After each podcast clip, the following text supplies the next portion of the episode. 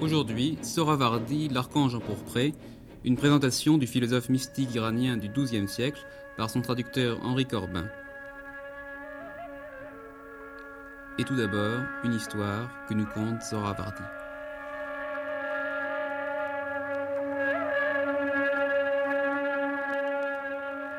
Une bande de chauves-souris entrèrent une fois en dispute avec un caméléon. L'hostilité entre eux devint violente. La querelle sortit des limites. Les chauves-souris convinrent ensemble d'un plan. Lorsque l'obscurité de la nuit se serait répandue sous la voûte céleste et que le prince des étoiles, le soleil, serait descendu dans l'enclos du couchant, elles se rassembleraient, attaqueraient le caméléon et le feraient prisonnier comme on fait à la guerre. Elles le tortureraient selon le désir de leur cœur et le tueraient selon leur bon plaisir. Lorsque l'instant propice fut arrivé, elles se mirent en campagne, et en s'aidant et se soutenant l'une l'autre, elles entraînèrent le caméléon dans leur maison de malheur. Elles le gardèrent prisonnier toute la nuit. Le matin venu, elles se demandèrent quel est le meilleur moyen de châtier ce caméléon? Toutes furent d'accord qu'il convenait de le faire mourir, mais elles délibérèrent sur le genre de mort. Finalement, elles conclurent qu'il n'y avait pas de pire châtiment que d'avoir à contempler le soleil. Naturellement, elles ne pouvaient concevoir de peine plus terrible que le voisinage du soleil. Elles en jugeaient d'après leurs propres conditions. Elles menacèrent donc le caméléon de le forcer à contempler le soleil. Or, c'est cela même qu'il demandait lui-même à Dieu. C'est ce genre de mort que le pauvre caméléon désirait en lui-même. Hussein Mansour Halaj disait Tuez-moi donc, mes camarades. En me tuant, vous me ferez vivre, car pour moi c'est vivre que de mourir et mourir que de vivre. Lorsque le soleil se fut levé, elles jetèrent le caméléon hors de leur maudite maison afin qu'il fût tourmenté par les rayons du soleil. Mais ce tourment fut sa résurrection. Ne croyez pas que ceux qui ont été tués sur la voie de Dieu sont morts. Non, ils vivent. Près de leur Seigneur, ils reçoivent leur subsistance, se réjouissant de ce que Dieu leur accorde de sa grâce.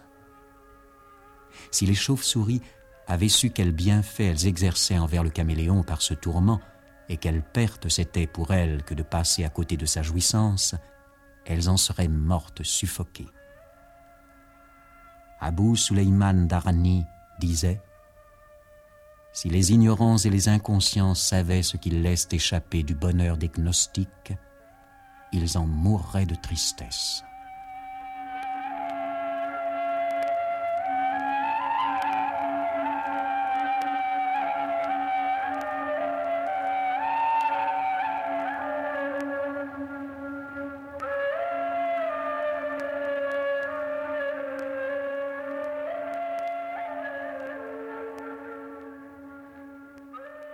Henri Corbin, vous venez de publier aux éditions Fayard un livre qui porte un fort beau titre et qui s'appelle L'Archange empourpré. Il n'est pas de vous, euh, mais il est presque de vous, puisque sans vous, il ne serait pas sur nos tables aujourd'hui. Il est d'un mystique et philosophe iranien du XIIe siècle qui s'appelle Sora Vardi. Je voudrais que d'abord vous nous expliquiez un peu qui vous êtes, parce que beaucoup de gens vous connaissent, mais pas tout le monde.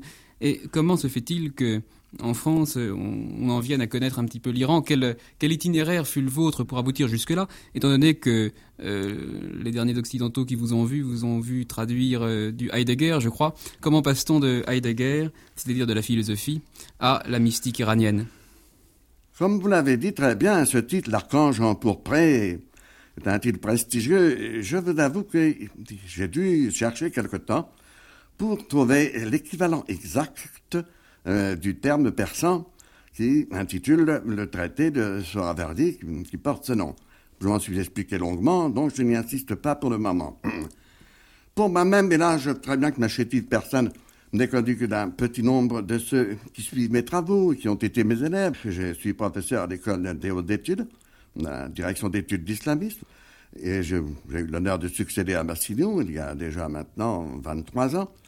Mais je crois que le côté le plus important de ma vie, c'est le fait que j'ai maintenant passé près d'une trentaine d'années en Iran.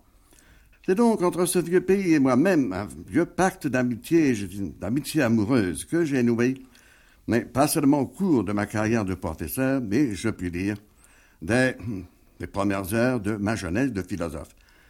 Vous l'avez évoqué tout à l'heure, hmm, mes premières armes. Comment expliquer que j'ai pu passer de Heidegger à la philosophie et la mystique iranienne? Ce serait là faire toute la confession de ma vie. C'est un peu long. Mais pour un philosophe, seul compte l'itinéraire de sa recherche et les particularités géographiques ou linguistiques ne sont que des incidents de parcours. Mais dès l'époque, j'étais déjà orientaliste, iranologue, comme on dit aujourd'hui, et j'avais déjà publié quelques textes et traductions de ce même auteur. Sur cet itinéraire, qui me menait d'abord dans le monde de l'islam, le monde arabe, concurremment aussi le monde de l'Inde, que je me suis retrouvé dans ce monde médian et médiateur par excellence, qui est le monde iranien, et qui est devenu depuis maintenant 30 ou 40 ans, en quelque sorte, ma patrie spirituelle, et qui, je crois, m'a rendu toute l'amitié que je lui ai vouée par le sentiment également d'une adoption à mon égard. Alors Henri Corbin, euh, vous avez euh, fait connaître un peu l'Iran en France, il était fort mal connu.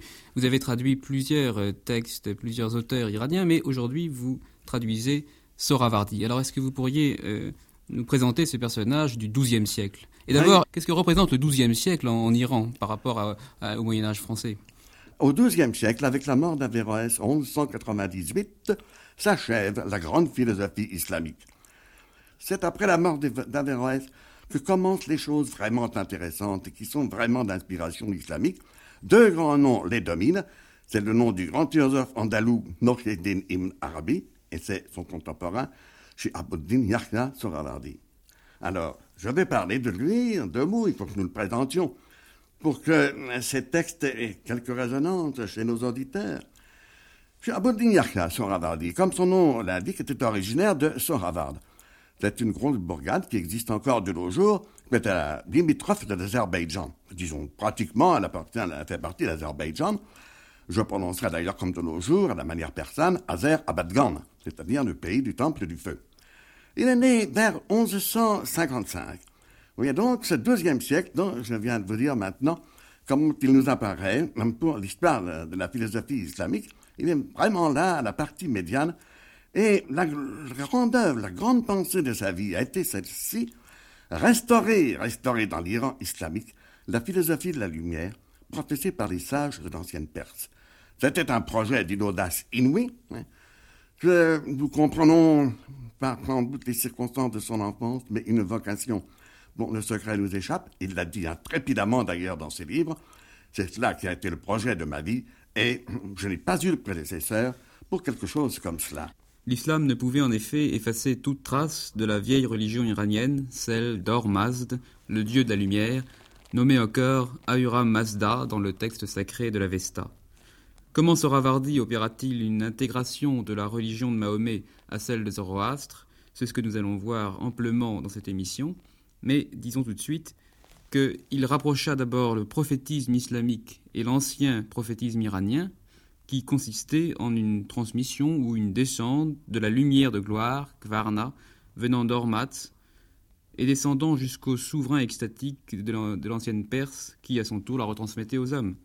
De son côté, la notion islamique de prophétie a pour base la lumière mohammedienne, qui se transmet de prophète en prophète depuis Mahomet.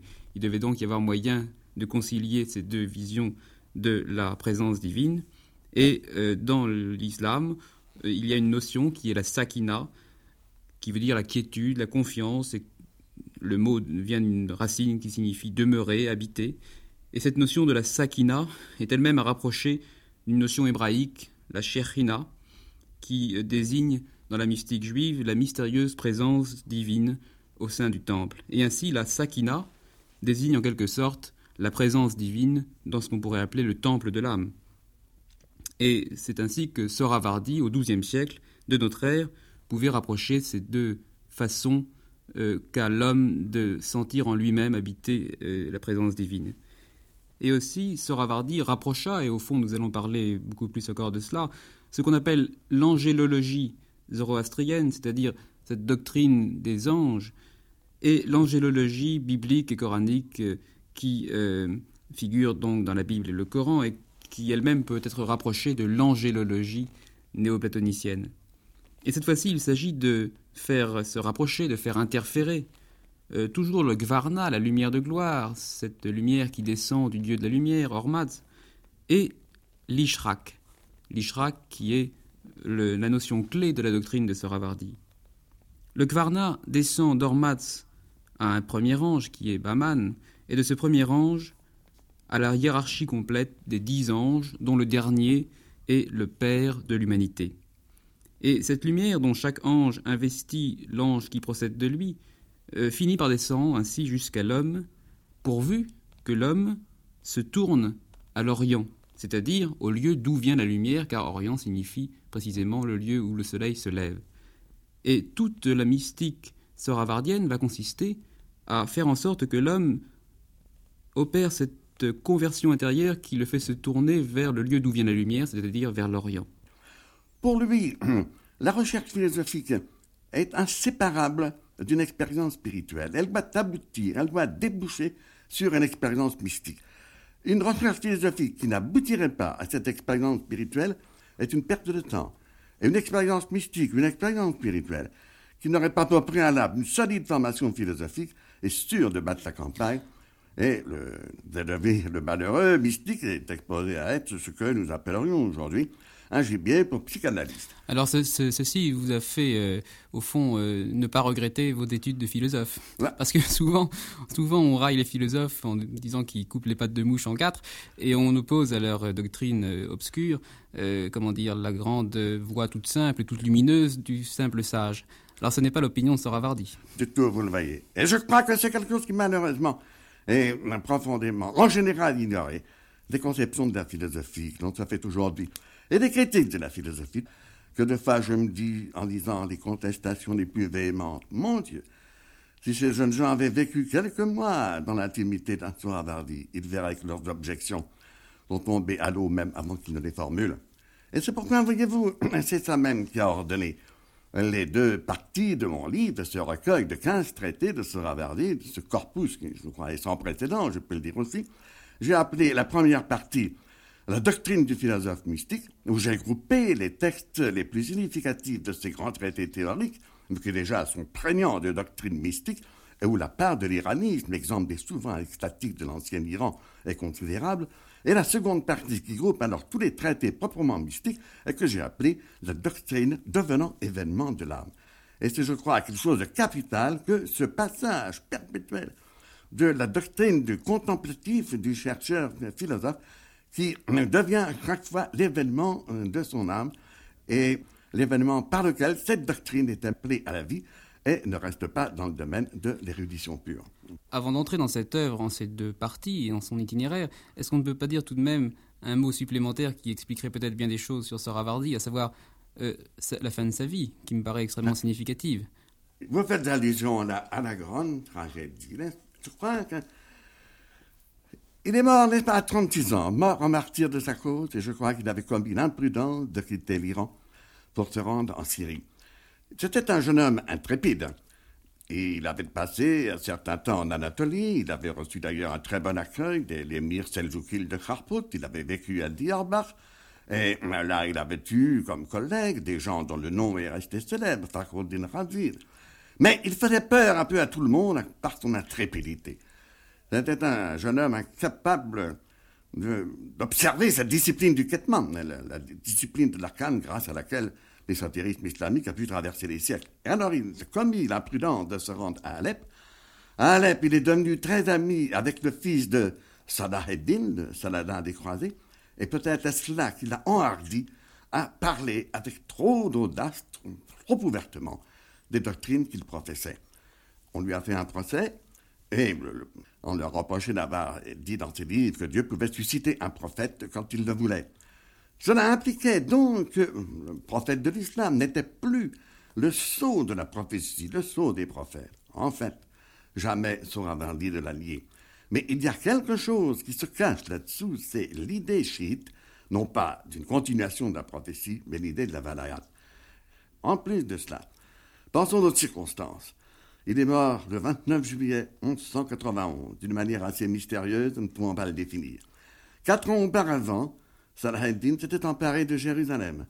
Mais quinze jours avant sa mort, Richard Clair de Lyon avait débarqué à Saint-Jean d'Arc et s'était emparé de Saint-Jean d'Arc. J'ai quelquefois l'impression que Salah a voulu faire expier à Souravardi les malheurs qu'il subissait d'autre part dans sa lutte avec les Francs et aussi tout ce qui provoquait son aversion, tout ce qui, chez Souravardi, pouvait évoquer pour lui la théosophie chiite ou tout ce qui, la philosophie de l'ancienne Perse et celle de l'hermétisme. Nous allons rentrer maintenant dans le vif du sujet avec le premier des trois récits qui constituent la rencontre avec l'ange, euh, la première étape ou la condition sine qua non de l'itinéraire mystique. Ce premier récit s'appelle L'archange empourpré. Il euh, parle donc d'un ange et le second récit, lui, qui s'appelle Le bruissement des ailes de Gabriel, parlera de l'archange Gabriel et le troisième récit euh, présentera une troisième figure au corps de l'ange, euh, puisque le récit de l'exil occidental parle de l'ange du Sinaï, le Sinaï étant le lieu où Dieu apparut à Moïse et à Élie. Donc ces trois figures désignent en fait un seul et même ange, l'ange Esprit Saint, qui est en même temps l'intelligence agente des philosophes. Alors nous allons voir que c'est lui le père de l'humanité, mais il est en même temps l'intelligence agente, c'est-à-dire la Sophia Eterna, la sagesse éternelle, cela qui fait marcher au fond la pensée de l'homme, cela qui est le moteur de la pensée de l'homme. Donc, sitôt que l'homme pense, au fond, euh, déjà en lui euh, travaille l'Esprit Saint. Dans la conception du monde commune à l'ancienne religion iranienne et à la philosophie islamique de Soravardi, il y a une vision grandiose qui est que Dieu ne se mêle pas au fond des affaires de l'homme, il reste tout en haut et il se contente d'engendrer une triade constituée par l'intelligence, un ciel et l'âme de ce ciel. Et cette triade, à son tour, engendre une seconde triade qui en engendre une troisième, et ainsi de suite jusqu'à la dixième. Et c'est seulement au dixième niveau que l'on trouve euh, l'archange, l'ange, le père de l'humanité, qui lui-même engendre l'homme, et qui l'engendre aussi sous forme de triade, puisque l'homme comporte un cœur, une intelligence et une âme. Et ainsi, euh, Dieu ne se mêle pas des mesquines affaires de l'humanité, et l'homme n'a affaire que à l'archange, qui est son interlocuteur privilégié et qui est même son père, puisque c'est de lui qu'il procède. Il faut ajouter, avant de laisser la parole à Soravardi, que l'on a affaire ici à un récit, à un récit imagé. Et euh, on pourrait être tenté d'interpréter, d'avoir une herméneutique par rapport à ce récit, euh, qui en ferait au fond une allégorie, c'est-à-dire que les images ne seraient là que pour euh, rendre plus accessible ou plus agréable une doctrine qui pourrait, à la limite, être exprimée en concept. Or, s'il en était ainsi, Soravardi euh, aurait aussi bien pu s'exprimer directement en concept. D'ailleurs, on verra dans toute la première partie du livre qu'il est fort capable de le faire, c'est un bon philosophe. Et il ne procède pas ainsi. Alors pourquoi? Eh bien, parce que la doctrine n'est justement pas réductible à un concept, à une logique, qu'on puisse euh, euh, ramener à des cartes perforées, à un système logique. Il ne s'agit pas de lire la doctrine comme un livre, comme un livre de théorie, il s'agit d'en faire un événement de l'âme, c'est-à-dire de passer sans cesse du niveau de l'image, de la parabole, niveau qui fait appel au sens, au niveau conceptuel, et puis du niveau conceptuel au niveau des sens, et c'est ce passage lui-même qui constitue l'événement de l'âme, la doctrine. Il est donc essentiel de laisser parler les images, et c'est ce que nous allons faire en écoutant le début de l'archange empourpré.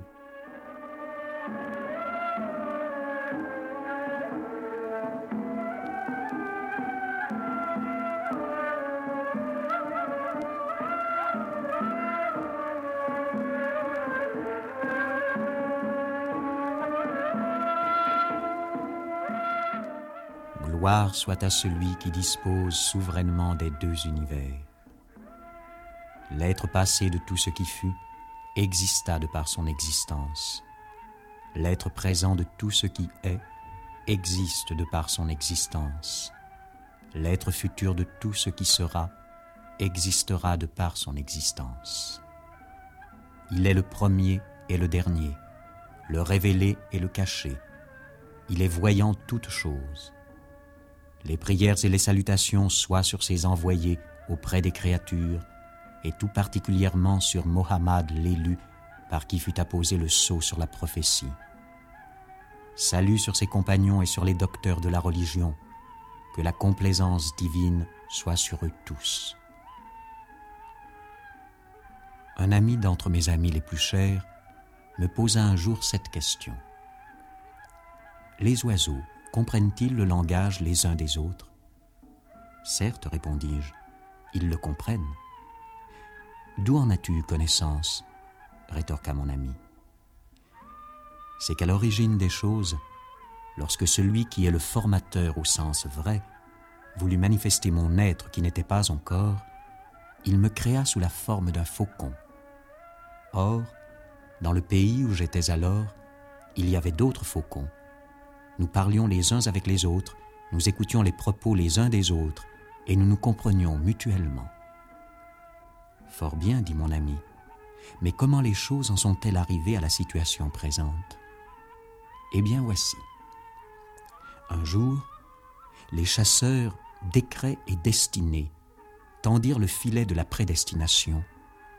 Ils y mirent en appât le grain de l'attirance, et par ce moyen réussirent à me faire prisonnier. De ce pays qui avait été mon nid, ils m'enlevèrent dans une contrée lointaine. Mes paupières furent cousues on serra autour de moi quatre espèces d'entraves. Enfin, dix geôliers furent commis à ma garde, cinq ayant le visage tourné vers moi et le dos en dehors, cinq autres en dos à dos avec moi, le visage tourné vers l'extérieur. Les cinq qui avaient le visage tourné vers moi et le dos vers l'extérieur me maintinrent si étroitement dans le monde de l'hébétude que mon propre nid, le pays lointain, tout ce que j'avais connu là-bas, tout cela, je l'oubliais je m'imaginais que j'avais toujours été tel que j'étais devenu. Lorsqu'un certain temps eut passé ainsi, mes yeux se rouvrirent quelque peu, et dans la mesure où ils étaient capables de voir, je me mis à regarder. De nouveau, je commençai à voir les choses que je n'avais plus vues, et j'en étais dans l'admiration. Chaque jour, graduellement, mes yeux se rouvraient un peu plus, et je contemplais des choses qui me bouleversaient de surprise. Finalement, mes yeux se rouvrirent complètement. Le monde se montra à moi tel qu'il était. Je me voyais dans les liens que l'on avait serrés autour de moi, je me voyais prisonnier des geôliers.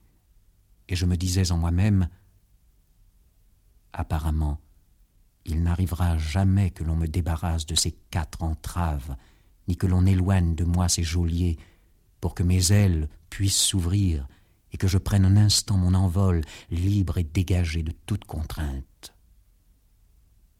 Du temps passa encore, et voici qu'un jour je m'aperçus que mes geôliers avaient relâché leur surveillance.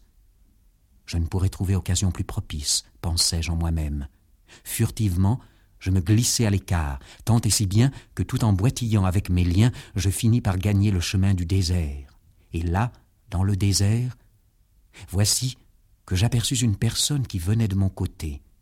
Je marchai à sa rencontre et l'abordai en la saluant. Avec une grâce et une délicatesse parfaite, elle me rendit mon salut. Observant la couleur rouge dont l'éclat empourprait son visage et sa chevelure, je pensais être en présence d'un adolescent. Moi, ô sage, d'où viens-tu donc? Le sage, je viens d'au-delà de la montagne de Kaf. Là est ma demeure. Ton nid à toi aussi jadis fut là-bas. Hélas, tu l'as oublié. Moi. Mais ici, quelle peut être ton occupation? Le sage. Je suis un perpétuel pèlerin. Sans cesse, je voyage autour du monde et j'en contemple les merveilles moi Quelle sorte de merveille as-tu observé dans le monde? Le sage Sept merveilles, en vérité. La première est la montagne de Kaf, notre patrie à toi et à moi. La seconde, le joyau qui illumine la nuit.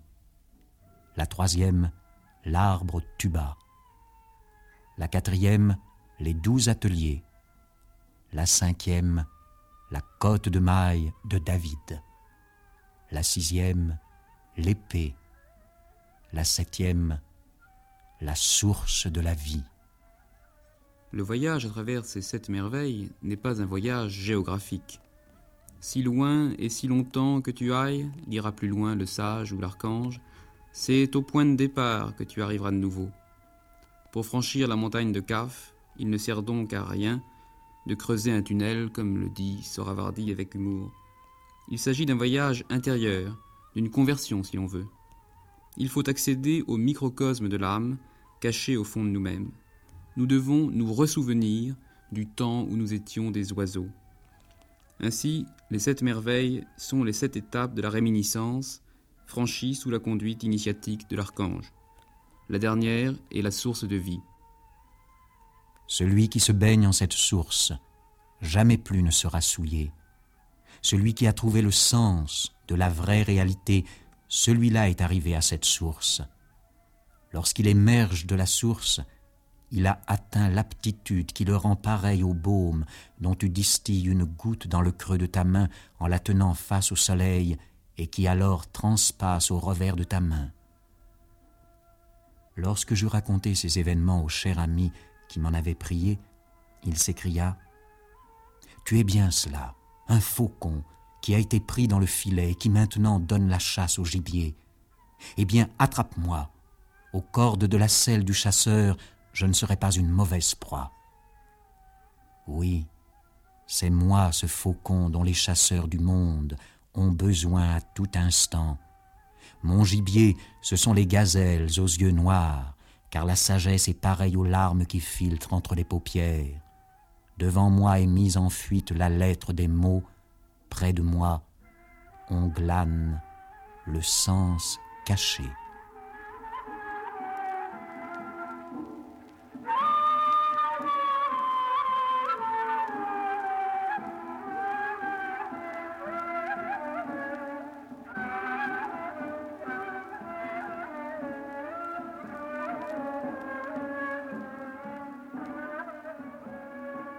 Le sens caché est ici opposé par Soravardi à la lettre. Et de fait, euh, dans tout ce texte, euh, bien des symboles nous demeurent euh, obscurs. Alors, en premier lieu, qui est cette sagesse à laquelle s'adresse Soravardi? La figure de l'archange empourpré domine tout l'ensemble de ce livre. L'archange empourpré est un autre nom de l'Esprit Saint, qui, dans le Coran, est l'ange Gabriel qui est à la fois l'ange de la connaissance et l'ange de la révélation. Et parce qu'il est à la fois l'ange de la connaissance et l'ange de la révélation, on n'a jamais connu ce conflit entre la foi et le savoir, entre la philosophie et la théologie, puisque c'est le même ange qui en est la source, le même Esprit Saint. Il est désigné sous le nom persan de Javidan Kharad, qui est l'équivalent exact de Sophia Eterna en latin. Et justement, cela illustre de manière très frappante le symbolisme de la couleur rouge. Il semblerait donc, et je suis tout à fait d'accord, que c'est cette couleur rouge-pourpre qui signale l'entrée en contact des êtres spirituels avec notre monde de ténèbres. L'archange lui-même l'explique fort bien au visionnaire lorsqu'il explique sa couleur en faisant allusion au crépuscule du matin ou au crépuscule du soir.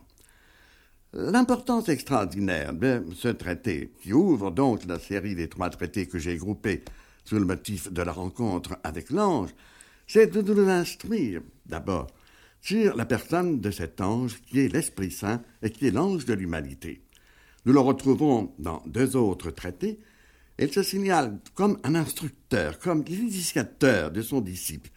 Il lui apprend comment il va falloir franchir les montagnes qui sont toute la machinerie du cosmos, les sphères des éléments et les sphères planétaires, ensuite les, la sphère des fixes et la sphère des sphères. Il s'agit de traverser tout cela pour trouver le monde, la cité spirituelle, ce qui dans un autre traité s'appellera le château fort de l'âme. Et alors viennent des images très frappantes, celui de la goutte de baume, si on maintient la main face au soleil transpasse au revers de la main, et qui te rend capable alors de faire ce que ce personnage qui tient un si grand rôle aussi dans la mystique et la théosophie mystique de l'islam, celui qu'on appelle Khadir en arabe, qu'on prononce Khazr en persan, et qui est une doublure du prophète Élie, ou qui est le prophète Élie lui-même. On le trouve toujours aux alentours de la source de la vie. Il joue un rôle considérable dans toute cette mystique, un rôle qu'il y aurait lieu de comparer avec également le rôle extraordinaire qu'il joue dans la mystique juive. Dans l'histoire sainte d'Israël, en effet, Élie partage avec Moïse le privilège d'avoir bénéficié d'une théophanie, c'est-à-dire d'une vision directe de Dieu. Ceci le place, on le comprend, au-dessus des autres prophètes d'Israël. Son histoire nous est contée dans le premier livre des rois. Il est monté comme Moïse sur la montagne de l'Horeb, c'est-à-dire au Sinaï. Et voici que Yahvé passa, il y eut un grand ouragan, si fort qu'il fondait les montagnes et brisait les rochers en avant de Yahvé, mais Yahvé n'était pas dans l'ouragan. Et après l'ouragan, un tremblement de terre, mais Yahvé n'était pas dans le tremblement de terre. Et après le tremblement de terre, un feu, mais Yahvé n'était pas dans le feu. Et après le feu, le bruit d'une brise légère. Et ici, Dieu parle à Élie. C'est ce privilège qui lui vaut d'être présent avec Moïse à l'ascension du Christ. On comprend que de son côté, la mystique juive lui est réservée une place prépondérante. Mais quelque chose de très important au cours de cette initiation, c'est l'exégèse, l'herméneutique, deux grands épisodes de l'épopée héroïque qu'on trouve dans le Chalamet. Nous trouvons là deux épisodes du Chalamet. Euh, celui de, le combat de Rostem, l'exposition de Zal, l'enfant Zal dans le désert, qui est nourri élevé par la cyborg, et ensuite le combat final de Rostam et d'Esfandiar. Je crois que l'interprétation mystique donnée par Souravardi à ces deux épisodes nous signale quelque chose de capital pour, je dirais, la spiritualité en général, mais spécialement pour l'histoire spirituelle de l'Iran, de devenir spirituel de la culture iranienne, c'est le passage, le passage de l'épopée héroïque à l'épopée mystique. C'est quelque chose donc d'essentiel parce que, voyez, ce type de roman spirituel qu'a composé Souravardi, roman spirituel en prose, en persan, qui en 12 ou 15 pages vous raconte tout l'essentiel, a été sans continuateur. L'ange de l'humanité, l'ange de la race humaine qui procède de lui comme lui-même procède d'un autre ange, son père, qui à son tour procède d'un troisième ange, et ainsi de suite jusqu'à Dieu, Soravardi en parle constamment sous le nom d'Esprit Saint. Mais il aime particulièrement l'identifier avec le paraclet de la théologie chrétienne, et plus précisément le paraclet de l'évangile de Jean. C'est le paraclet qui inspire les paroles et les paraboles des prophètes, or le Christ est un prophète, et c'est encore ce paraclet qui souffle à l'homme le sens des paraboles. Il rend possible la véritable interprétation.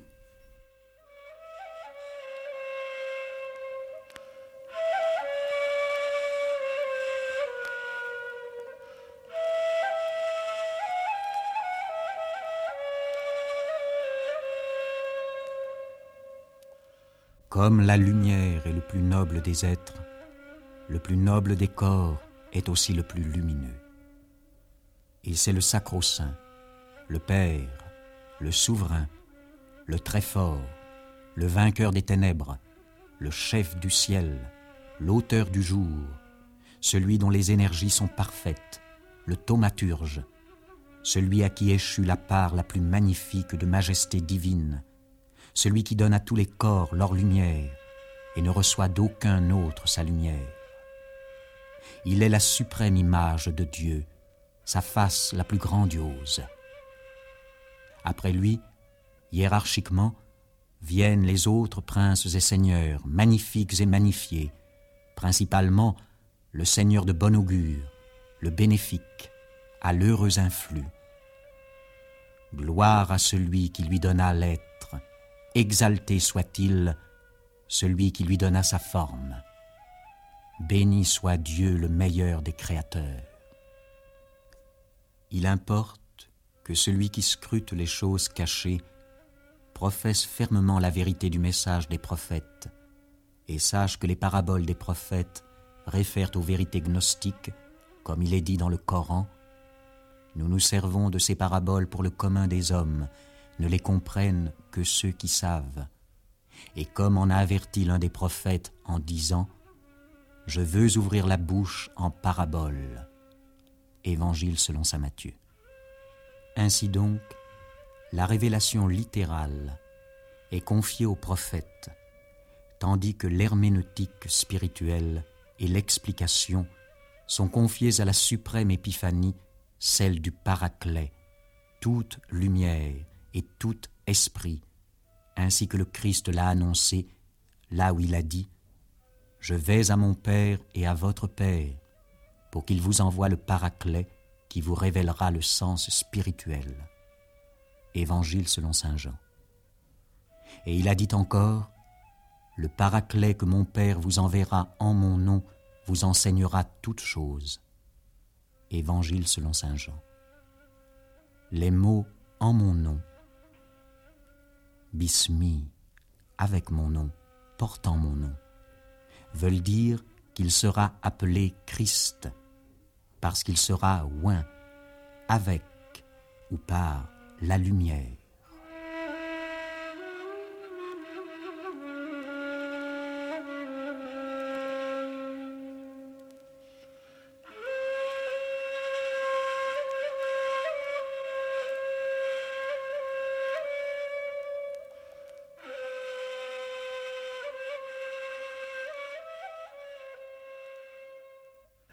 Cette idée de la lumière, cette lumière, euh, l'identifie, ça la représente comme cette lumière de gloire, tellement importante dans l'Avesta, dans tous les l'épopée sacrée de l'Iran, celle que dans l'Avesta on appelle le Varna, dans le persan Hore.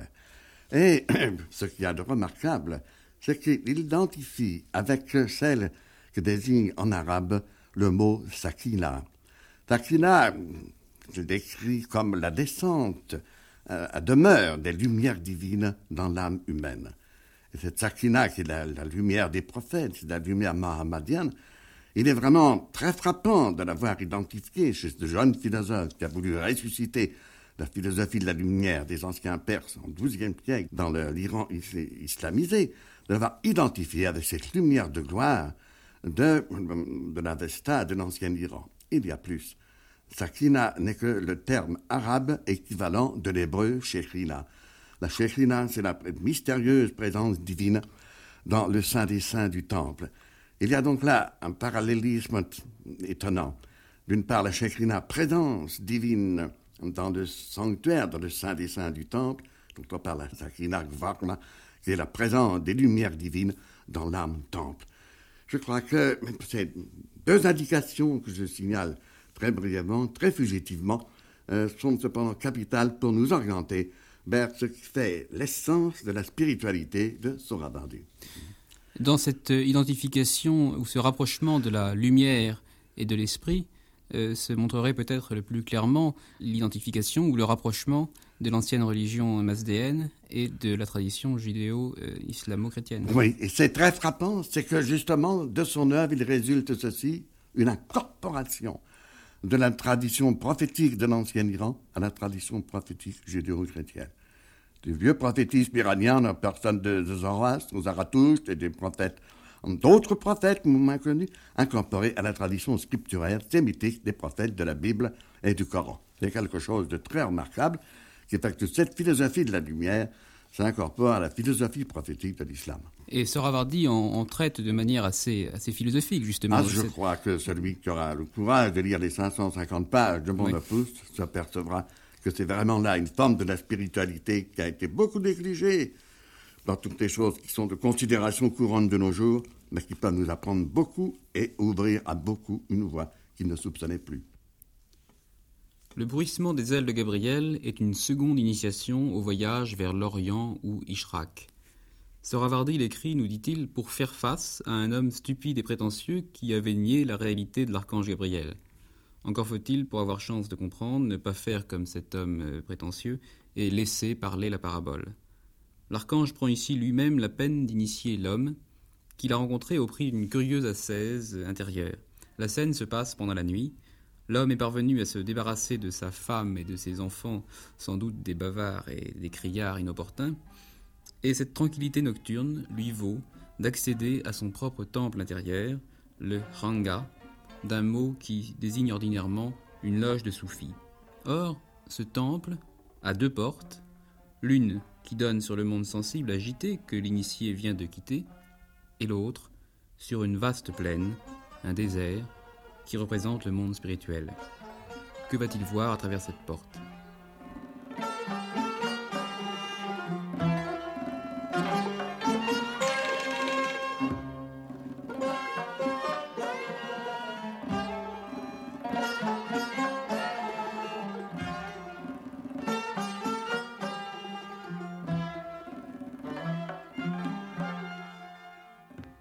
Je réussis un certain temps à me frayer un passage hors de l'appartement des femmes et à me débarrasser des entraves et de la ceinture des petits-enfants. C'était une nuit où l'obscurité à la noirceur de jet avait pris son envol sous la voûte azurée. La ténèbre, qui est l'allié fraternel du non-être, s'était répandue jusqu'aux extrémités du monde inférieur. Les assauts du sommeil m'avaient mis dans le désespoir. En proie à l'inquiétude, je me saisis d'une chandelle et me dirigeai vers les hommes de notre palais. Cette nuit-là, je circumambulais jusqu'au lever de l'aurore. Soudain, le désir me prit de visiter le ranga de mon père. Ce ranga avait deux portes. L'une donnait sur la ville, l'autre donnait sur le jardin et la plaine immense. Ayant fait jouer la fermeture, je regardais attentivement voici que j'aperçus dix sages, d'une belle et aimable physionomie, dont les places respectives formaient un ordre hiérarchique ascendant. Leur aspect, leur magnificence, leur majesté, leur noblesse, leur splendeur m'émerveillèrent au plus haut point, et devant leur grâce, leur beauté, leur chevelure de neige, leur comportement, une telle stupeur se fit jour en moi que j'en perdis l'usage de la parole. Saisi d'une crainte immense et tremblant de tout mon être, je faisais un pas en avant pour faire aussitôt un pas en arrière. Je me disais, montre du courage, prépare-toi à les aborder, advienne que pourra.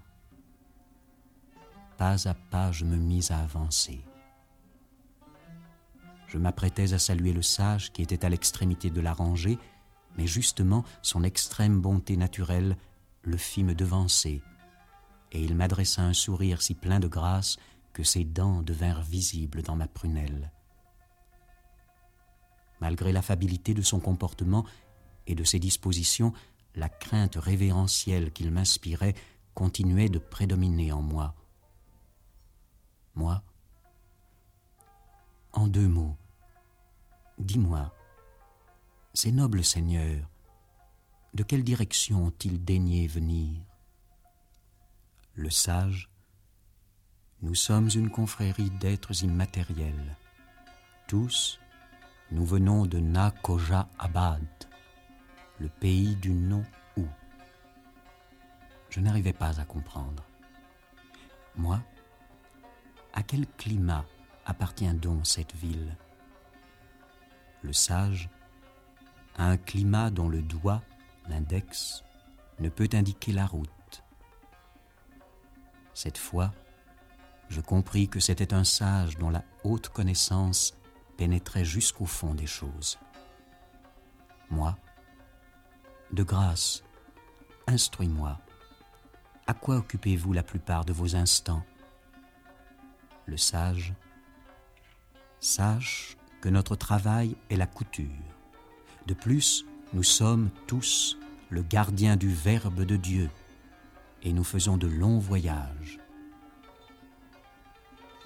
Moi, ces sages qui siègent au-dessus de toi, pourquoi observent-ils un silence si prolongé? Le sage, c'est parce que dans la situation où vous êtes, toi et tes semblables, vous n'êtes pas apte à entrer en relation avec eux. C'est moi qui suis leur interprète, leur langue. Mais eux-mêmes ne peuvent pas entrer en conversation avec toi et tes semblables.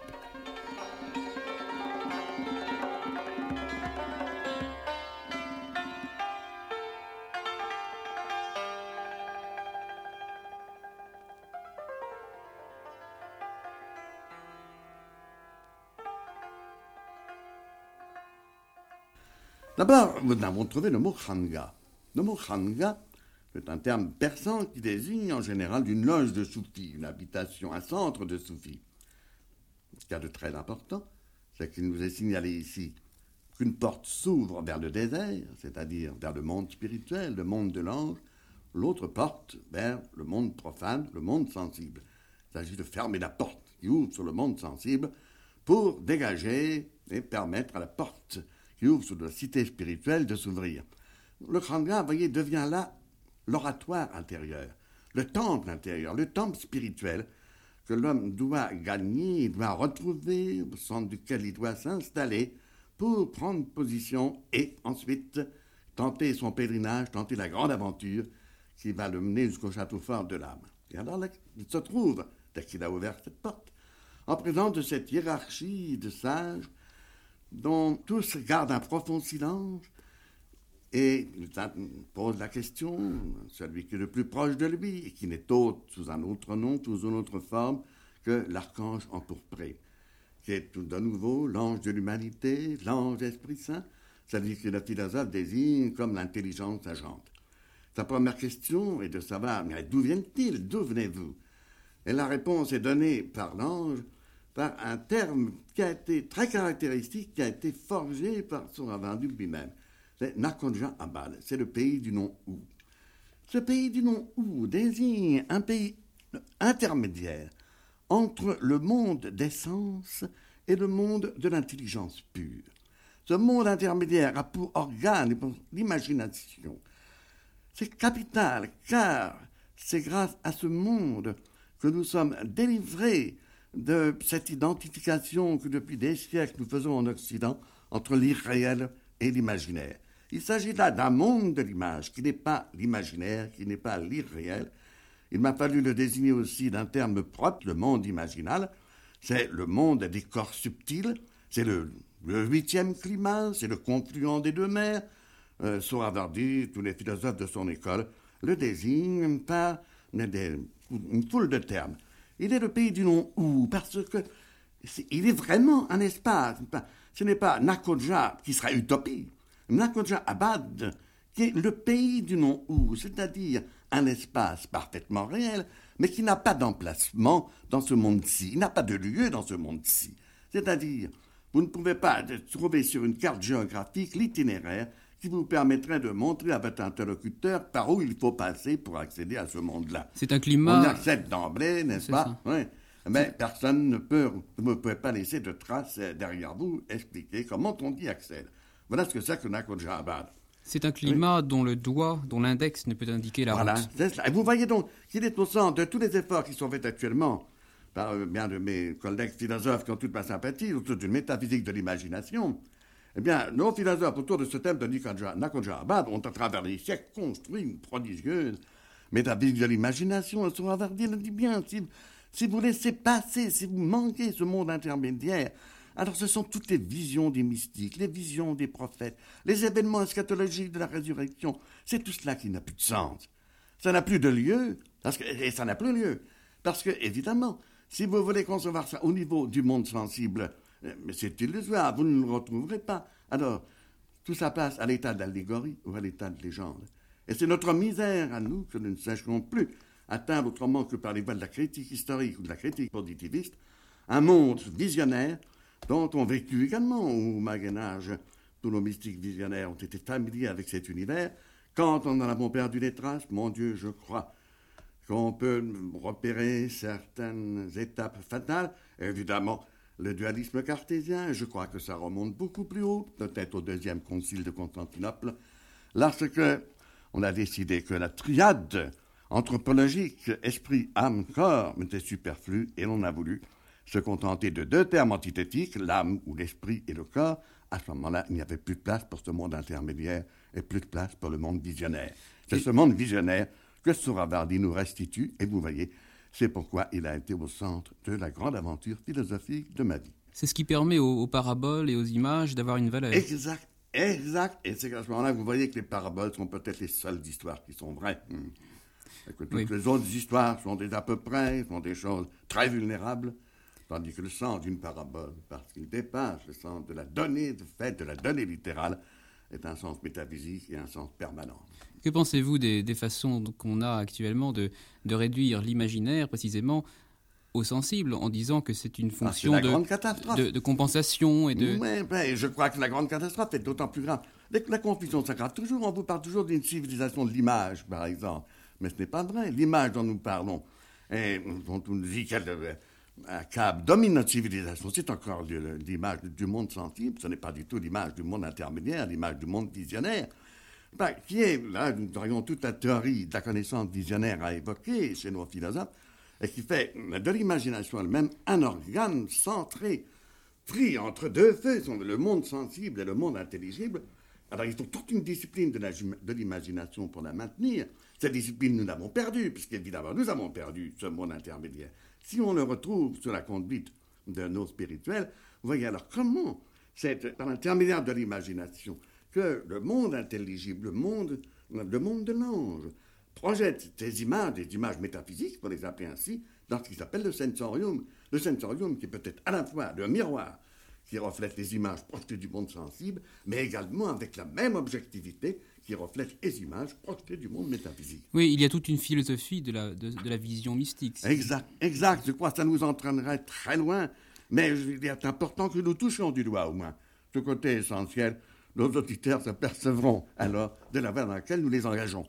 Et vous voyez, c'est ça qui permet à Souravardi, au début de ce traité, le bruissement des ailes de Gabriel, de voir devant lui cette hiérarchie, cette rangée de sages, ben, sinon, c'est de l'allégorie, ça n'a pas de sens. Mais non, il le voit vraiment et il engage le dialogue. Et ce qui lui est donné de voir, c'est toute la doctrine cosmogonique et théosophique de Soravardi, la confrérie initiatique des anges, dont chacun engendre et enseigne l'ange de niveau immédiatement inférieur, depuis l'ange le plus proche de Dieu jusqu'à l'ange de l'humanité, et l'initié comprend aussi le symbolisme des deux ailes de Gabriel, l'aile droite qui est aile de lumière et émettant la lumière, l'aile gauche qui est l'aile des ténèbres. De la première procède l'âme des hommes, de la seconde le monde de l'illusion.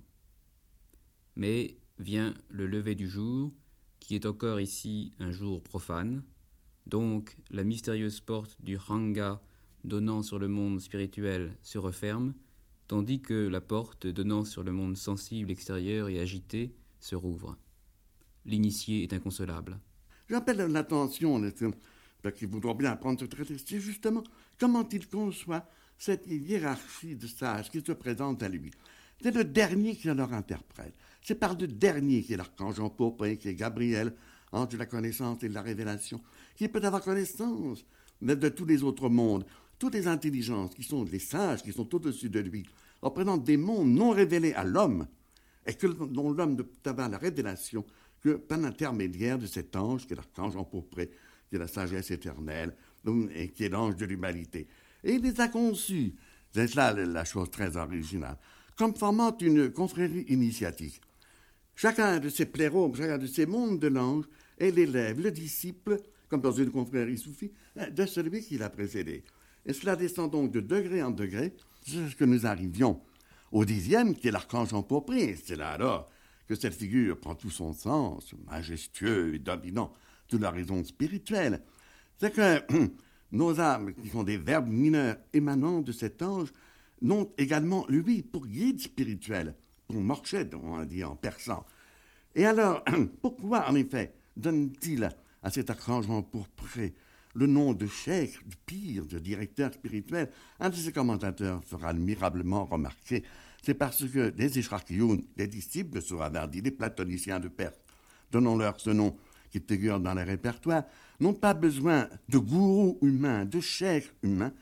Ils sont directement les élèves de l'ange et tout l'effort que peut un maître humain sur eux, le seul sens de sa direction, c'est de les amener à cette rencontre de l'ange qui est leur vrai guide spirituel, le seul qui puisse reconnaître comme étant leur guide. Vous voyez, en deux mots, cette confrérie initiative qui commande dans le ciel, avec des templiers célestes, qui s'achève finalement dans ces âmes choisies dans la, race humaine et dont l'ange est le guide spirituel, sans qu'ils aient à passer par l'intermédiaire de maîtres humains.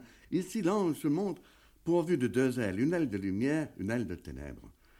L'aile de lumière est celle dont procèdent nos âmes de lumière, l'aile enténébrée est celle dont procède le monde de la matière qui nous retient prisonniers. Donc, ça veut dire que l'ange de l'humanité, qui est son guide, qui est son interprète des mondes supérieurs non révélés, est engagé avec toute l'humanité dans la, dans la même aventure et dans le même combat.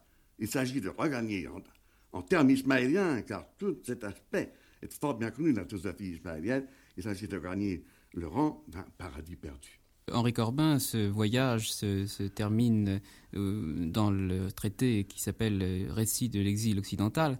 Et avant d'en venir à un passage de cet euh, exil, euh, peut-être pourriez-vous préciser pourquoi occidental et pourquoi oriental? Quel, sens ont ces deux mots dans l'univers exact, exact. Ce sont pas les grands symboles qui dominent toute la philosophie de Sohravardi. L'Orient, le Mashrak, désigne le monde spirituel. L'Occident désigne l'extrême descente de la procession de l'être et désir, le monde de, la matière, le monde donc de la nuit. Ce n'a donc pas du tout un sens ethnique, ni géographique, ni raciste, ni, politique. Ben, c'est un Orient et un Occident que je ne trouve pas sur nos cartes géographiques. Et pour lui, le terme donne euh, qui signale sa philosophie. Que c'est le lever de l'astre à l'horizon, c'est l'astre à son orient. Le terme alterne d'ailleurs avec Mashrek, et ses disciples s'appellent justement les orientaux, les Mashrekioun, les Eshrachioun, mais ça ne veut pas dire que ce sont des gens euh, qui ont ce privilège par le fait qu'ils soient à, l'orient géographique. Si les vieux sages iraniens ont le privilège d'être des sages orientaux, c'est parce que leur connaissance était orientale, leur connaissance était eshraki, il ne suffisait pas d'être né en Iran et d'être un oriental au sens géographique pour être un Eshraki. Vous voyez, de nos jours, je crois qu'il y a encore quelques orientaux en ce sens en Occident, et je crains qu'il y ait beaucoup d'occidentaux en Orient. Avec le récit de l'exil occidental, que nous allons écouter maintenant, nous atteignons au cœur de l'itinéraire spirituel du cher Ali Shrak. Cette fois, il ne s'agit plus d'une initiation au voyage, mais du voyage lui-même, de ce retour depuis le pays d'Occident qui est un exil, jusqu'au pays d'Orient qui est le lieu de notre vraie naissance. L'archange qui venait tout à l'heure au-devant de l'homme pour lui servir de guide apparaît ici seulement à la fin. L'homme le découvrira au terme du voyage lorsqu'il parviendra au Sinaï mystique. Mais alors il ne le verra plus sous un masque, mais dans toute sa magnificence. Voici le prélude.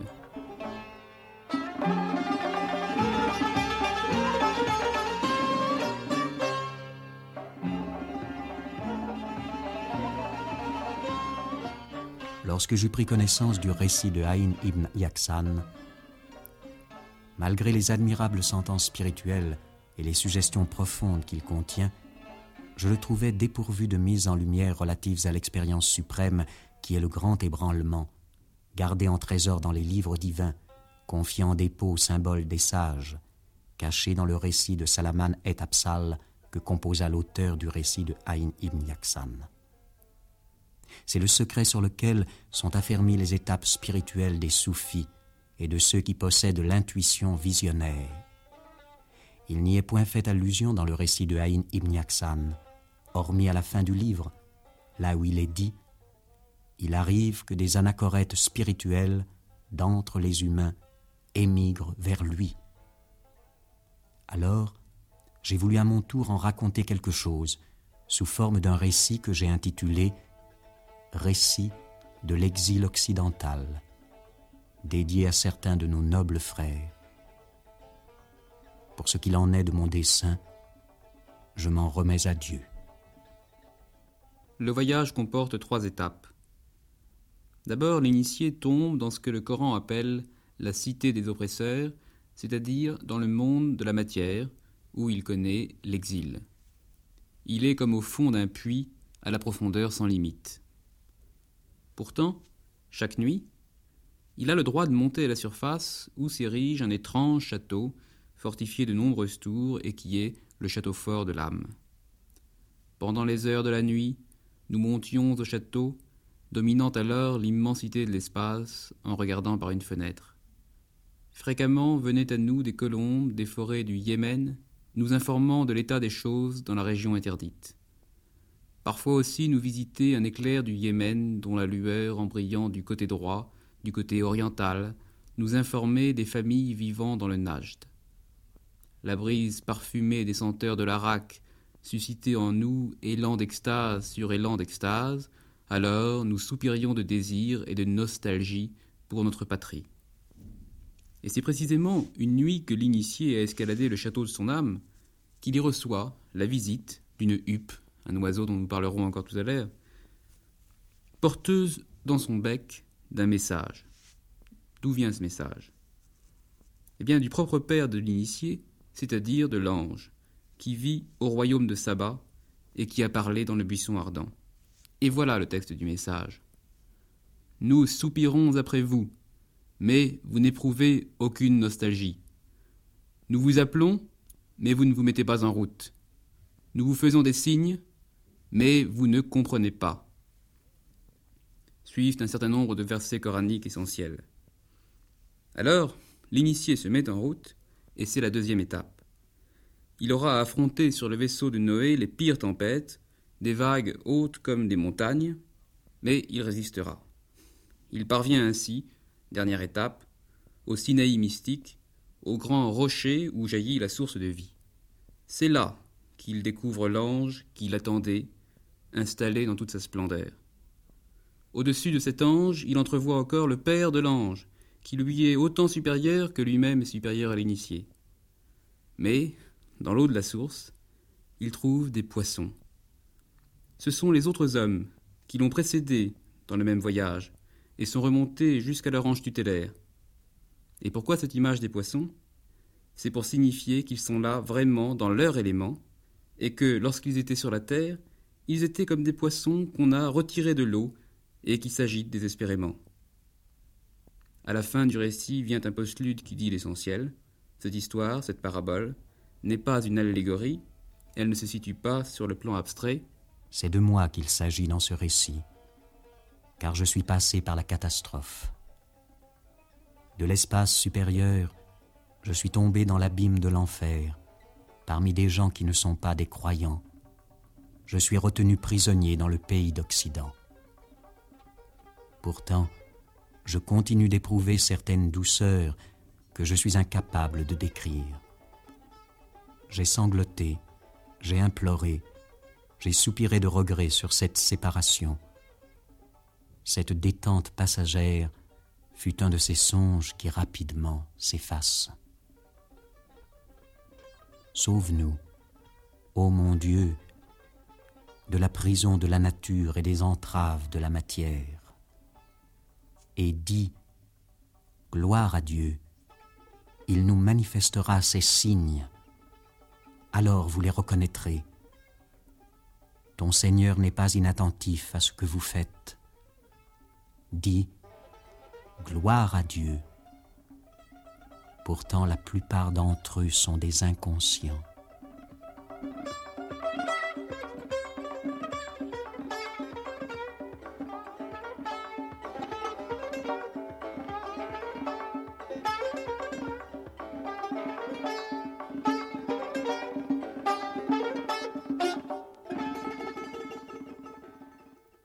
Ce qu'il y a de remarquable dans la manière dont est conçu ce récit, c'est l'emploi des versets coraniques qui sont parlés à la première personne. Nous employons tout à l'heure le mot herméneutique au sens d'interprétation spirituelle, je veux dire au sens où c'est le, sujet lui-même qui médite son texte et qui devient celui en qui s'accomplit l'histoire qu'il lit. Ce sera d'ailleurs le secret final lorsque, à la fin du récit, Sora nous dit Mais c'est moi qu'il s'agit dans cette histoire, c'est moi qui suis le héros de cette histoire. Alors, vous voyez, tous les versets coraniques qu'il a fallu repérer les uns après les autres, qui partent successivement des prophètes, Abraham, de Noé, de Lot, de Moïse euh, et Salomon, tour à tour, le voyageur mystique et chacun de ces prophètes et accomplit son voyage par cette, cette euh, suite, cette série d'identifications. Je crois que c'est très important parce que pour tous ces traités, nous sommes en présence de cette question. Ah, il ne faut pas les prendre à la lettre, mais qu'est-ce que c'est que la lettre? Il faut comprendre les sens ésotériques. Mais qu'est-ce que c'est que le sens ésotérique? Le sens ésotérique ne consiste absolument pas à faire redescendre au niveau de l'évidence logique et de l'évidence des concepts logiques les données du récit, le drame qui vous est raconté. Le sens ésotérique est intermédiaire. Le sens ésotérique consiste à éprouver justement les concepts au niveau du récit dramatique, c'est ça qui est la doctrine qui devient événement de l'âme, et ensuite à faire se rencontrer euh, ce, récit, cette, cette, séquence dramatique au niveau de sa signification métaphysique. Et de nouveau, nous nous trouvons, vous voyez, dans ce qui fait l'essentiel de ce monde intermédiaire qui est le monde imaginal, le monde où s'accomplissent, où se passent les récits visionnaires, le monde où ont lieu toutes les expériences des mystiques. Voyez, j'appelle encore l'attention sur la finale de ce récit. Le, voyageur mystique aborde au Sinaï mystique. Le Sinaï mystique est le lieu, la résidence, l'oratoire de l'ange, qui est de nouveau ici, sous un autre nom, et l'archange empourpré, qui est l'ange de l'humanité, qui est l'Esprit Saint. Et l'ange lui révèle qu'il y a au-dessus d'eux d'autres Sinaï qui surplombent son propre Sinaï. Ce n'est pas d'autre chose que c'est la hiérarchie des sages, la hiérarchie ascendante, dont nous, avions la vision dans le traité qui précède de brisement des, ailes de Gabriel. la fin est pathétique, parce que le voyageur se croit délivré de la prison de Kairaman. S'il en était délivré, ça voudrait dire qu'il a franchi le seuil, il a franchi le seuil de la mort. Et c'est pourquoi l'ange lui dit non, il est absolument nécessaire que tu retournes à la prison de Kairavan, mais désormais, tu pourras venir nous retrouver quand tu le voudras et chaque fois que tu le voudras. C'est en d'autres termes euh, la mise à la disposition de l'initié du chemin qui le mène vers la délivrance.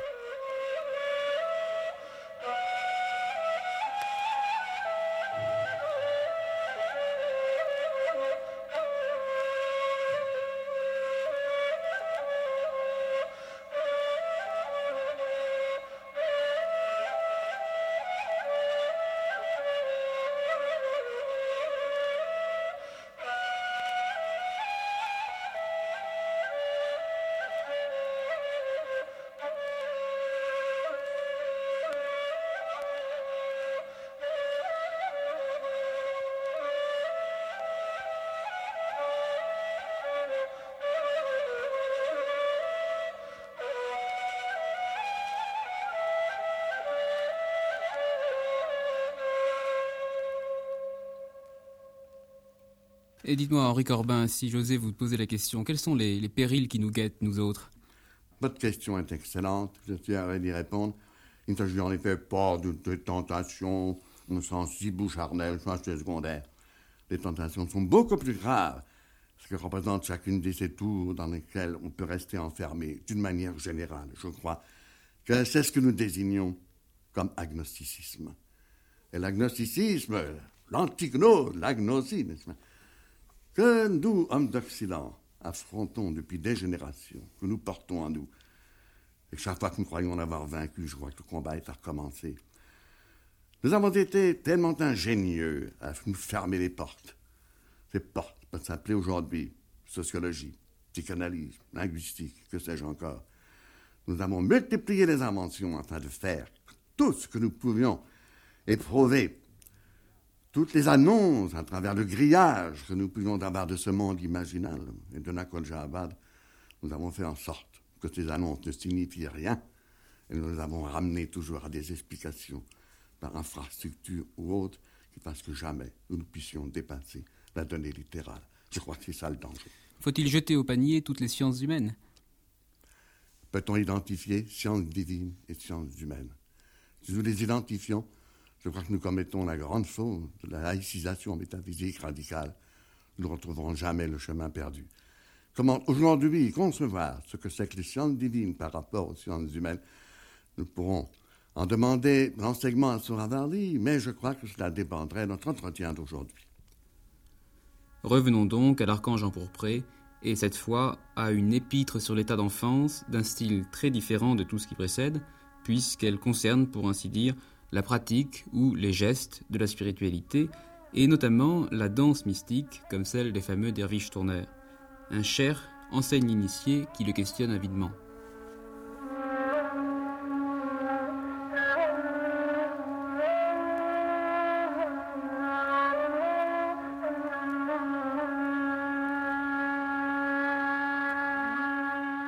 Moi. Et la danse mystique, quel en est le profit? Le cher. L'âme tend vers la hauteur, à la façon de l'oiseau qui veut s'élancer hors de sa cage. Mais la cage qui est le corps l'en empêche. L'oiseau, qui est l'âme, fait des efforts et soulève sur place la cage du corps. Si l'oiseau est doué d'une grande vigueur, il brise la cage et s'envole. S'il n'a pas assez de force, il reste en proie à la stupeur et à la détresse, et il fait tourner la cage avec lui. Là même, le sens mystique de cette violence est manifeste. L'oiseau âme tend vers la hauteur. Comme il ne peut pas s'envoler hors de sa cage, il veut emporter la cage avec lui, mais quelque effort qu'il fasse, il ne peut pas la soulever plus haut que d'un empan. L'oiseau soulève la cage, mais la cage retombe au sol. Moi, en quoi alors consiste la danse? Le cher. Certains ont dit Je danse hors de tout ce que je possède, ce qui veut dire Nous avons trouvé quelque chose de l'autre monde, c'est pourquoi nous avons renoncé à tout ce que nous possédions en ce monde-ci. Nous sommes désormais des anachorètes spirituels. Quant au sens symbolique, le voici. L'âme ne peut pas s'élever plus haut que d'un empan.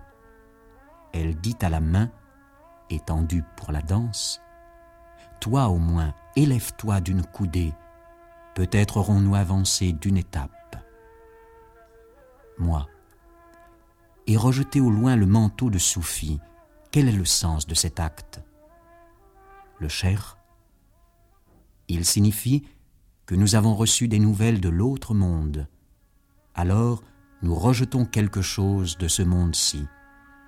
Quant à celui qui a rejeté son manteau, il le revêt de nouveau, tout comme celui qui étend les manches pour danser, remet ensuite son avoir dans ses manches.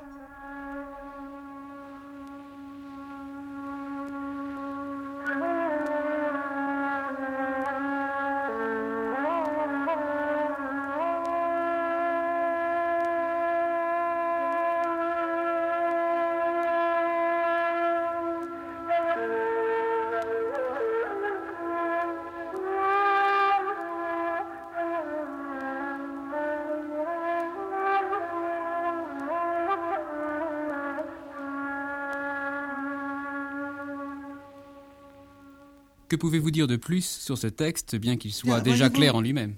J'insisterai sur un texte que nous ne pourrions pas lire, mais qui se trouve tout à la fin du traité. Lorsque il nous dit ceci. Hein, il nous parle des vrais hommes, des hommes au sens vrai. Hein. et par opposition à ceux, des, des faux champions qui, au premier choc, ont laissé leur existence sur la route de la quête du vrai. Et il dit textuellement ceci Le premier venu qui se met à danser ne rencontre pas pour autant l'extase.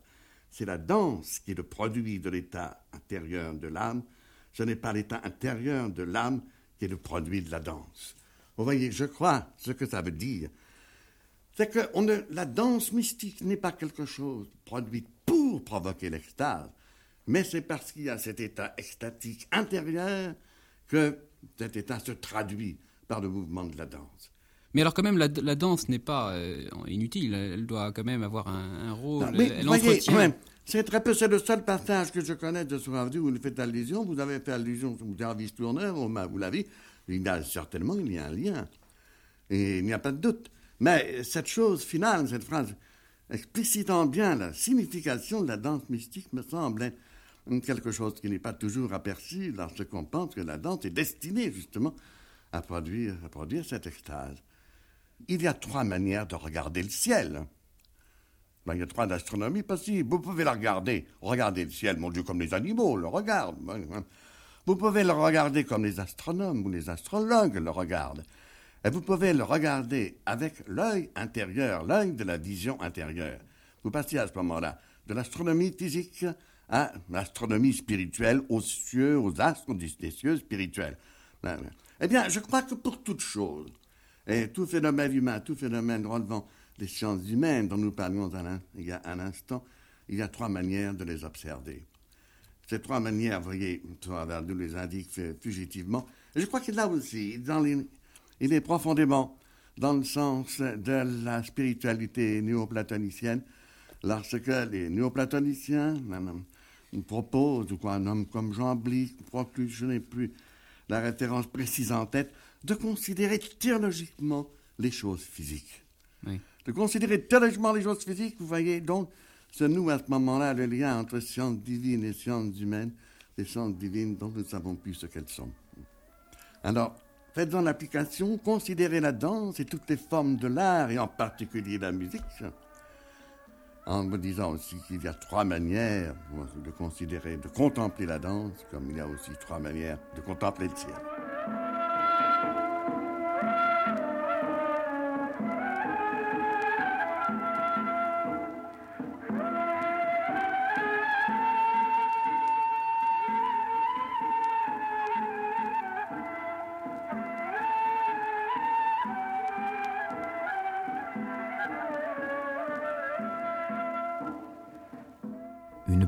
Chauves-souris entrèrent une fois en dispute avec un caméléon. L'hostilité entre eux devint violente. La querelle sortit des limites. Les chauves-souris convinrent ensemble d'un plan. Lorsque l'obscurité de la nuit se serait répandue sous la voûte céleste et que le prince des étoiles, le soleil, serait descendu dans l'enclos du couchant, elles se rassembleraient, attaqueraient le caméléon et le feraient prisonnier comme on fait à la guerre elles le tortureraient selon le désir de leur cœur et le tueraient selon leur bon plaisir. Lorsque l'instant propice fut arrivé, elles se mirent en campagne, et en s'aidant et se soutenant l'une l'autre, elles entraînèrent le caméléon dans leur maison de malheur. Elles le gardèrent prisonnier toute la nuit. Le matin venu, elles se demandèrent quel est le meilleur moyen de châtier ce caméléon? Toutes furent d'accord qu'il convenait de le faire mourir, mais elles délibérèrent sur le genre de mort. Finalement, elles conclurent qu'il n'y avait pas de pire châtiment que d'avoir à contempler le soleil. Naturellement, elles ne pouvaient concevoir de peine plus terrible que le voisinage du soleil. Elles en jugeaient d'après leurs propres conditions. Elles menacèrent donc le caméléon de le forcer à contempler le soleil. Or, c'est cela même qu'il demandait lui-même C'est ce genre de mort que le pauvre caméléon désirait en lui-même. Hussein Mansour Halaj disait Tuez-moi donc, mes camarades. En me tuant, vous me ferez vivre, car pour moi c'est vivre que de mourir, et mourir que de vivre. Lorsque le soleil se fut levé, elles jetèrent le caméléon hors de leur maudite maison afin qu'il fût tourmenté par les rayons du soleil. Mais ce tourment fut sa résurrection. Ne croyez pas que ceux qui ont été tués sur la voie de Dieu sont morts. Non, ils vivent. Près de leur Seigneur, ils reçoivent leur subsistance, se réjouissant de ce que Dieu leur accorde de sa grâce. Si les chauves-souris avaient su quels bienfaits elles exerçaient envers le caméléon par ce tourment, et quelle perte c'était pour elles que de passer à côté de sa jouissance, elles en seraient mortes suffoquées. Abu Suleiman Darani disait Si les ignorants et les inconscients savaient ce qu'ils laissent échapper du bonheur des gnostiques, ils en mourraient de tristesse.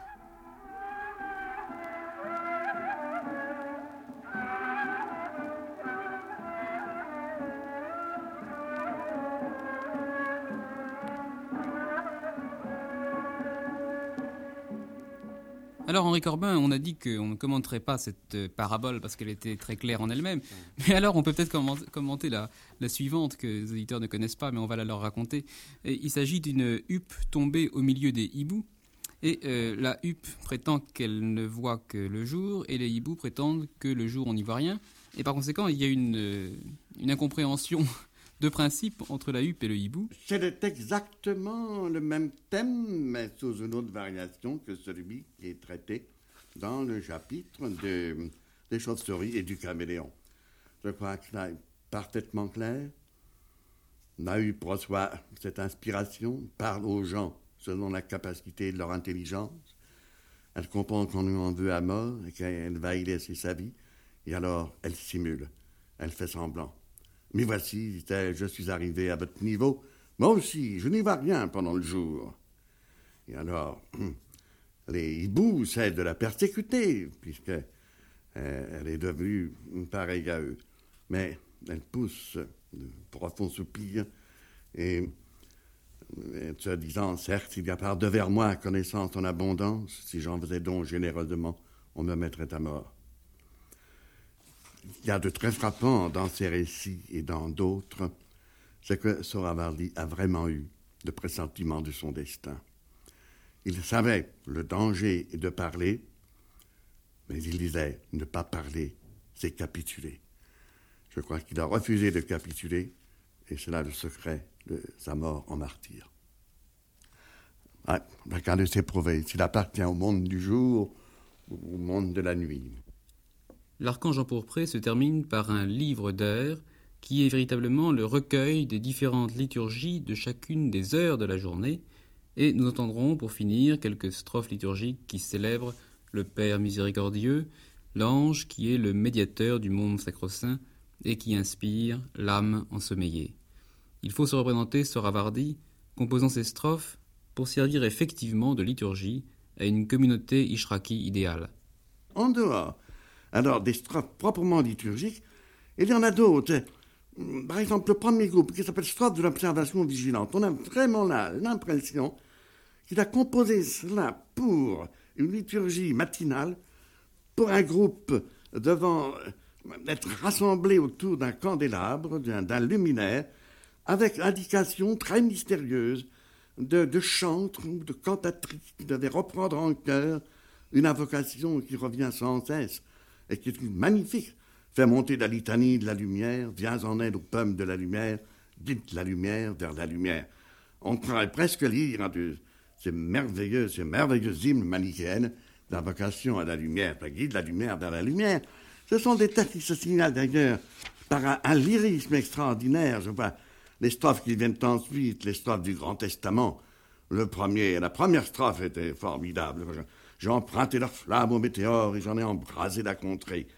J'ai mis en fuite les cohortes des démons et j'ai aveuglé leurs regards afin qu'ils ne me voient pas montant vers le plérôme toute lumière.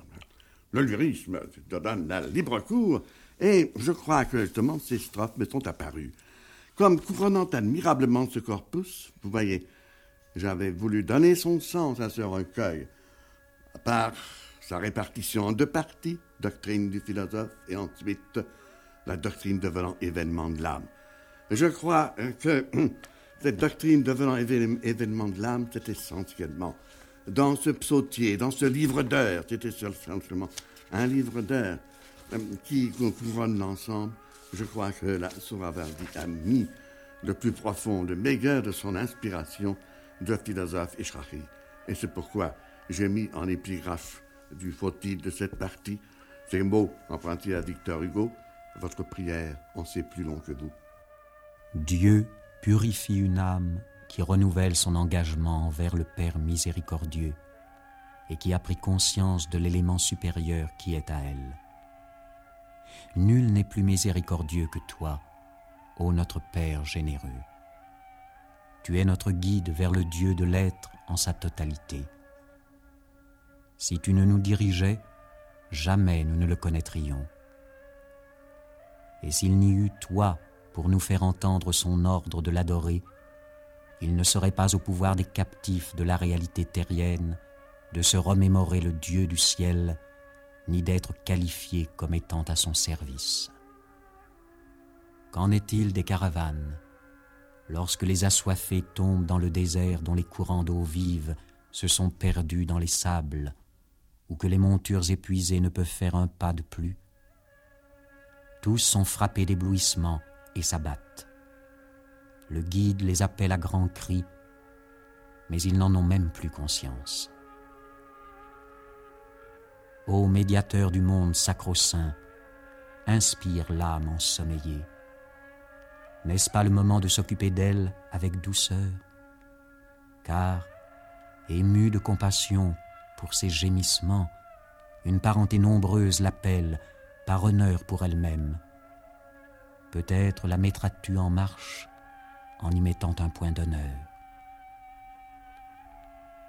Dis-lui, tes frères, au plérôme suprême, attendent ton retour. Ou bien, celle qui possède une demeure telle que le monde sacro-saint se contentera-t-elle d'un séjour en ruine et des traces des campements disparus? Ô colombe du monde du mystère, que ton ramage salue de ses hymnes la plus glorieuse des néoménies, n'accepte plus d'être abaissée ni méprisée.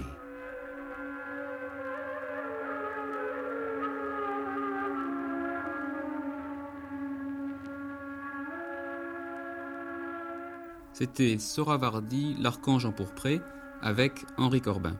Le recueil est paru aux éditions Fayard. Les textes étaient lus par Jean Bollery, prise de son Guy Testa et Simone Ronger, assistant de réalisation Jean-Claude Duval, réalisateur Bernard Saxel. Bonsoir.